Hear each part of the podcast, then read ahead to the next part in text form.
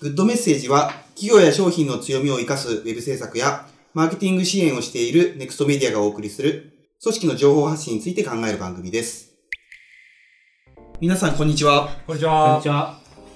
えーグッドメッセージ第1回目ということで、えーとはい本日はネクストメディアのプランナー、アーキテクトをしている坂上北斗と、エンジニアの田島雄生と、えー、ディレクター兼デザイナーの宍戸高正です。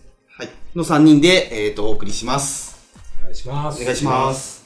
えっ、と、ポッドキャスト第1回目ということで、あの、グッドメッセージ、あの、メッセージの伝え方を、あの、取り扱う番組にしていきたいなと考えてますけれども、はい。はい。今回1回目ということで、まあ、どんな番組にしていきたいのかっていう話を、えーしたいと思っています。で、ちょっとこの、ポッドキャストを聞いていただけたらいいなというふうに思っている、あの、人たちの想定なんですけど、はい。えっと、普段僕たちがお仕事でお手伝いしているのって、まあ、中小企業の、えっと、広報の担当者さんであったりとか、あとは採用の担当者さんであったりとか、あとはウェブ担当者さん、ウェブサイトの更新であったりとか、まあ、企業の SNS の担当をしている人、あるいは、えーそれを社長さん自身がやってたりとか、はい中小企業の社長さんとか、あるいは何かこう事業の責任者はい。の方で、マーケティング全般とか反則を考えなくちゃいけない人と思ってるんですけど、まあ、あとは、そうですね、僕たち今、高知でこれを収録しているんですけど、まあ、同業者でもなかなかこう、情報交換する機会っていうのが、そうですね。うん、おそらく都会に比べて少ないと思うので、はいまあ、そういった人たちと、なんか情報交換というか、まあ、ポッドキャストなんでこちらが一方的に話すんですけれども、まあ、その人たちにとって、あの、参考になる番組にできればいいかなっていうふうに考えてます。はい。結構ね、あの、高知県とか、まあ、僕たちがお手伝いしている中小企業さんとかですと、なんかウェブ担当者さんとか、あの、広報の担当者さんって、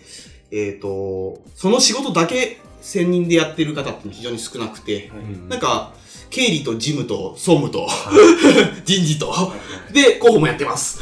みたいな方もいらっしゃって、まあ、なかなかその、情報発信のことだけをずっと考え続けるっていうのも難しいっていうところもあって、なんかこの空き時間で、あるいは、まあ、地方だと車に乗って通勤されてる方多いと思うので、まあ、多くの通勤時間とかで聞けるぐらいのボリュームでお送りできたらいいかなと思ってます。で今日1回目ということで、あの、どうして組織が情報発信する必要があるのかっていう話を、はい。ちょっとみんなで改めて、えっと話してみたいなと思うんですけど、あの、まあ、結論から言うと、知らないものって買えないよねっていう話なんですが、はいはい。突然ですが、最近なんか買いましたか？シドさん。はい。僕は、えー、もうパソコンがボロっちくなったんでね、はいえっ、と、ポチッと。ポチッとえーやっちゃいましたね。パチッと何をや、何をやっちゃいましたか？あーアップル信者なんでね。はいえー M1 搭載の MacBook Pro はい。購入しました。あ、MacBook Pro を購入したんですね、シドさん。いいですね。じゃあ、田島さんはどうですか？は、子供のクリスマスプレゼントで自転車を買いました。クリスマスプレゼントの自転車をはい。買った。そう、今日23日、12月23日なんですよね。はい。明日がクリスマスイブということで、はい、本番です。本番です。はい。まあ、全国のパパママ、三作業で忙しいかもしれませんけど、えー自転車を買ったんですかね？そうですね。はい。はい。ちょっと二人に聞きたいんですけど、はいその、えっと、MacBook Pro とはい自転車、どうして購入したんでしょうというところで、まず、えっと、なんでその MacBook Pro にしたんですか？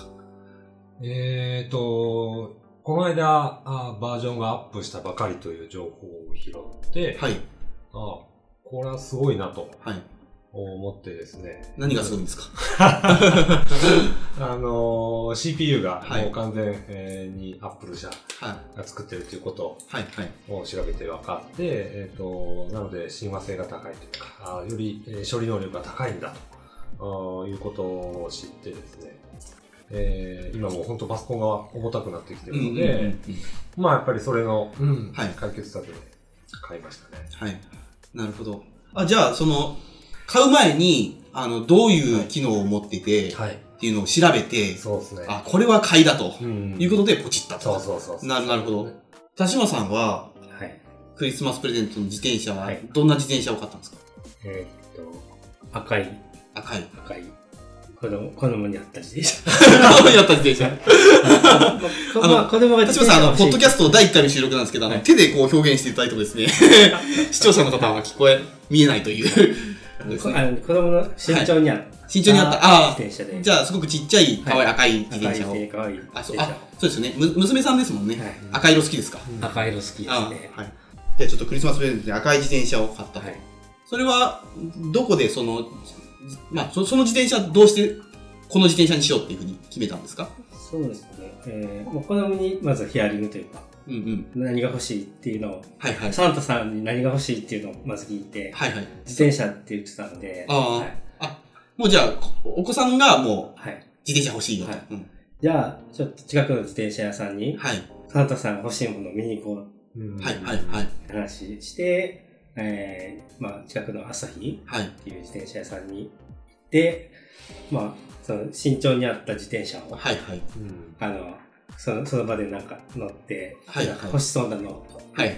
赤赤色欲しいって言ってたんで、それを、その、か買いたいものをあのサンタさんに手紙を書くって言っていはいはい赤い自転車って感じなんで、で、もうその赤い自転車を買いました。なるほど。はい田島さんこそ、それこそあの、ポチッと信者じゃないですけど、あの、基本アマゾンで物を買う人だという認識してるんですけど、はい。なんで自転車はその近くの、朝日でしたっけ？はい。の自転車屋さんに行ったんですか？ななんか子供がに触触ってもらいたかったというか、なんか、はいどれが欲しいかみたいなのを、はい。あの、絵ではなく、はい実際に。ね。実際に。はい。うんはい。あでも自転車屋さんっていっぱいあるじゃないですか。はい。どこ行っても同じ自転車売ってるかもしれないですよね。なんでそはい。の朝日って書いてどこなんですか？まあ、ち近かったから。近かったはいあ。それ以上の理由は特になく、自転車屋さんがそこにあることは前から知ってたんです？そうですね。田島さん自身は自転車持ってないですよね？自転車持ってないですね。なので自転車すごく久しぶりに買うときに、はい。あ、そこに自転車屋さんがあったんだってはい。ことですよね。ちょっと二人のなんか最近の買い物体験聞いてみたんですけど、はい多分そういった形で、これ今、消費者側、商品買う側の視点でいくと、まあ、シシドさんはパソコン壊れたから欲しいなと思っているところに、あの、アップルのはい。新商品がこれはいいだっていう情報を、まあ、ウェブサイトに載ってそうですね。ウェブサイト、SNS、YouTube、いろんなものを掘り下げましたけど。なるほど。ちょっとさすがマニアックな感じですけど。はい。まあ、とりあえずだ、でも、オンライン上で、はい。うん、デスクトップ検索をして、えっ、と、し調べまくって、調べまくって、えっ、と、かこれを買おうとはい。いうふうに言ったと。で、田島さんは、普段自分が自転車買わないから、自転車のことはあんまり興味なかったと思うんですけど、はいい、ざ娘さんが欲しいっていうふうになって、あそこに自転車あったぞとはい。いうことで、あの行くことになった。と。はい。なので、これ企業側からすると、例えば、そのアップル社が、あの、その SNS とか YouTube とか、うん。えっ、と、まあ、YouTube とか YouTuber が紹介してたりすると思うんですけど、い。うのをやってくれる人がいなかったりとか、はまあ、それも YouTuber が、あの、紹介するにしても、公式サイトに情報がなかったら紹介しようがないと思うので、まあ、そこに情報が載っていたりとか、まあ田島さんの自転車のケースは、まあ、看板が立ってるとかね。あ、そうそうですね。はい。あの、うん車でそこを前通ったら、自転車屋だとわかる。外観のはい店舗がドーンとあるとか、いうことで多分記憶していると。なんですね。ちょっと長くなったんですけど、なんで、あの、企業が情報発信、組織が情報発信しなくちゃいけない理由っていうのは、情報発信して、えっ、と、その人が買うタイミングはもちろんのことを、まあ、買う前から、その企業であったり商品のことを知ってもらってないと、そもそも購入の選択肢に入らない。うんっていうところなんですよね。まあ、当たり前のようですけど、実はその情報発信しないと、消費者に選ばれる選択肢の中に入れないとうんいうところが情報発信しなくちゃいけない理由の一番重要なところかなと思います。で、ちょっと、えっ、と、二つ目の議題というか、はい。えっ、と、次の話に進むんですけど、はいまあ情報発信じゃあしなきゃいけないとなった上で、今、この時代において、その重要性がどんどん増しているというふうにも思ってるんですよね。はで、なんで増してるかっていうと、その情報量の話ってうん。はい。聞いたことあります？ないです。ないです。あの、結構あの、なんでしょう、そのインターネット革命で何がすごくなったかっていうと、まあ、はいさっき、静蔵さんがパソコンの処理速度の、はい処理能力の話をしてましたけど、データの量がどんどん大きくなって、は YouTube をこれだけみんなが見るようになってるっていうのも、はいそのデータ通信する情報の量ですよね。で、それを摂取する我々の処理能力っていうのもすごく上がっていると。これ多分、えっと、前、多分、マイクロソフトにいらっしゃった、今は独立されたのかなあの、沢まどかさんがコーチにいらっしゃった時にちょっとおっしゃってたんですけど、はいまあ僕たちが、今現代人が1日に摂取する情報の量っていうのは、あの平安時代の人たちが一生の間にこう、触れる情報の量とイコールなんだと。すごい。状態になってるじゃないですね。だから毎日平安時代一人分なんか知ってるっていう僕ら。ちょっとよくわかんないん。ですけど、まあそういう状態にあるようです。で、これをそのなんでしょう、えっ、と、40データバイトでしたっけ？という単位っていうのに、あの、表すこともできるみたいで、まあ、2020年時点では、この40、あ、違う、20かな ?20 データバイトかな、20データバイトっていう量になっているってことなんですけど、まあ、どういうことかって分かりづらいので、はい。実際に表現すると、世界中の砂浜にある砂粒の数、一個一個が全部情報だとして、はいそれが20データバイトっていう量だと、ことなんですね。なので、まあ、砂粒の数の中から、はいうちの会社のことを知ってくれとか、うちの商品のことを知ってくれって言って、しかも選ぶんでもらわなきゃいけないっていう状態になっているので、まあ、その、ただ単に情報発信するだけじゃなくて、はい。まあ、どういうふうに情報を届けるか、はい。あと、その、覚えてもらうか、はい。あるいはそれいいなと思ってもらうかっていうのがすごく重要になってきてるっていうのが、今の時代なのかなっていうふうに思います。そうですね。はい。で、じゃあそれどうやって情報発信するのかっていうことなんですけど、これはそのいい面と難しい面が2つ出てきてると思うんですけど、えっと今その情報発信の手段ってめちゃくちゃ多様化してるというか多いくなってて、はい。多分昔マスメディアしかなかった時代とかは、はいテレビ CM 打つとか、新聞に広告出すとかって話で、でもなかなか全国にテレビ CM 打つってなると、まあ1億円うん。いるよとか、形になってき てるので、まあ、僕たちがいる高知県の小さな中小企業さんが全国に CM 打つっていうのはかなり難しかったんですけど、今それこそ、シドさんが調べまくったという YouTube であったりとか、まあ、あるいはブログであったりとか、SNS、あと今僕たちが始めたこのポッドキャストはい。みたいなものって、特にその大きな費用がかからずに、はい。あの、発信することができる。誰でも、まあ、個人でもできるし、小さな会社でもできるという状態になってるかと思います。まあ、一方で、その、みんなやってるんで、誰もがすぐに始められるので、まあ、競合というか、あの、やっぱりその情報量を、み、みんなが情報発信していくと、その中からどうやって選べる、選ばれるのかっていうのも、必要になってくるんじゃないかなとは思います。今僕たちの情報発信の手段としては、まあ、紙物とかも、紙物というのはパンフレットとか、リーフレットとか、チラシとかですけど、まあ、そういった反則物のお手伝いをすることもありますけど、やっぱりウェブサイトをなんか中心にというか、ウェブサイトを使ってなんか情報発信をしたいっていう、えーお客様というか、はい。が多いと思うんですけど、い。はい。これなんか、やっぱウェブサイトと他のメディアって何が違う？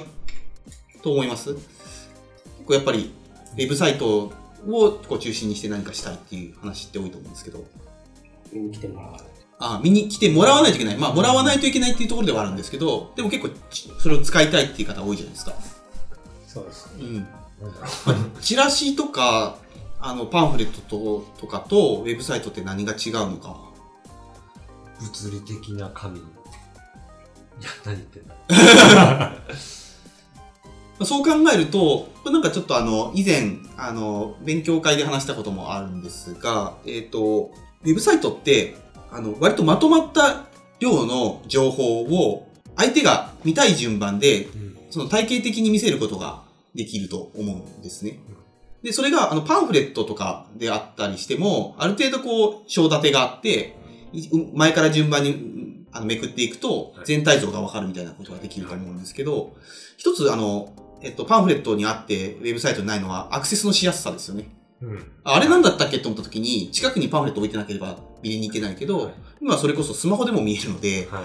PC でもスマホでもインターネットのつながる環境があれば、まあ、情報を確認しに行けるっていうのと、それが夜中であっても、起きた瞬間であっても、まあ、見たい時につなぎさえすれば、自分で見に行けるっていうところがあるのかなと。で、それがじゃあ、あの、SNS とかも別にインターネット上にあるじゃんってことなんですけど、はい。SNS の場合はそこに情報が留まっていないので、流れていってしまうので、やっぱりこう、えーまあ、その企業にとってのお客様ですよね。見込み客がその情報をある程度、まあ、購入の意思決定をしようとかはい。いうタイミングで、あの、しっかりと欲しい情報を届けることができるという意味では、非常に優れたメディアなのかなとはい。いうふうに思います。はい逆にその SNS の利点って何だと思います？すすぐに届けられる。すぐに届けられる。はいはい。あ、手まあ手軽。手軽、手軽ですね。そうですね。あの、結構その、なんでしょう。えっ、と、情報発信をするときのコストというか、カロリーというか、まあ、労力とお金とか、まあ、考えなきゃいけない時間とかが、あの、あまりこうかからずに、えっ、と、文章と画像、写真さえあれば、はいポンといけるっていうのが、あの、SNS のいいところかなと思いますね。うん。なので、結構この高知県みたいな小さな町の中である店舗とかだったら、それこそインスタグラムとか、うん Facebook ページ一本あれば、はいウェブサイトなくてもお客さんに来てもらうっていうのは、割と気軽にできる時代になったんかなと思います。で、今、一方でこの、僕たちが始めたばっかりのあのポッドキャスト、最近すごく同業者でも始める方増えましたよね。そうですね。ね。なんか実際、僕たちがこう、ポッドキャスト聞き出したのも、最近といえば最近。た、田島さんとかが、多分3人の中では、早いのかな、ポッドキャスト歴は ?2、3年？もっと聞いてます、5年、5年。5年ぐらい？あ、そんなに聞いてますか、うんはははあ、でもそうなのかな ?5 年？あ、なるほど。はいはい5年ですね。多分僕はもうちょっと浅いのかな？でもそれでも 4, 4年ぐらいは聞いているのかなと思いますけどね。はい。あの、ウェブ制作の世界だと、あの、長谷川康久さんっていう方が、はい、すごくこう、初めの多分、で、ポッドキャストが出てきた頃から、はい。多分やってらっしゃる方の一人だと思うんですけれども、まあ、オートマジックっていう、はい。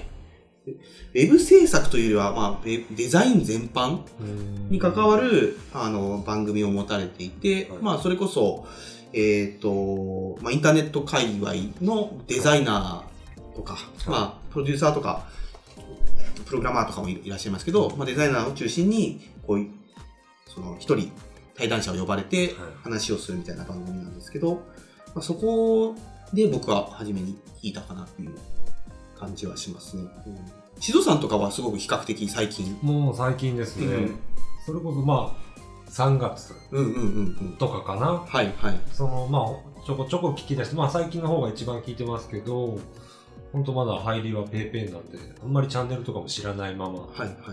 聞いてる感じですね、だけどなんかその、ラジオとかって、その、あれですよね。あの、つけたらやってるものを聞くっていう形なんで、はい結構番組を選んで、これ聞きたいなっていうところは、ちょっと、なんですよね。情報の摂取の仕方としては。はい、違ううん部分が。そうですね、うん。違いますね。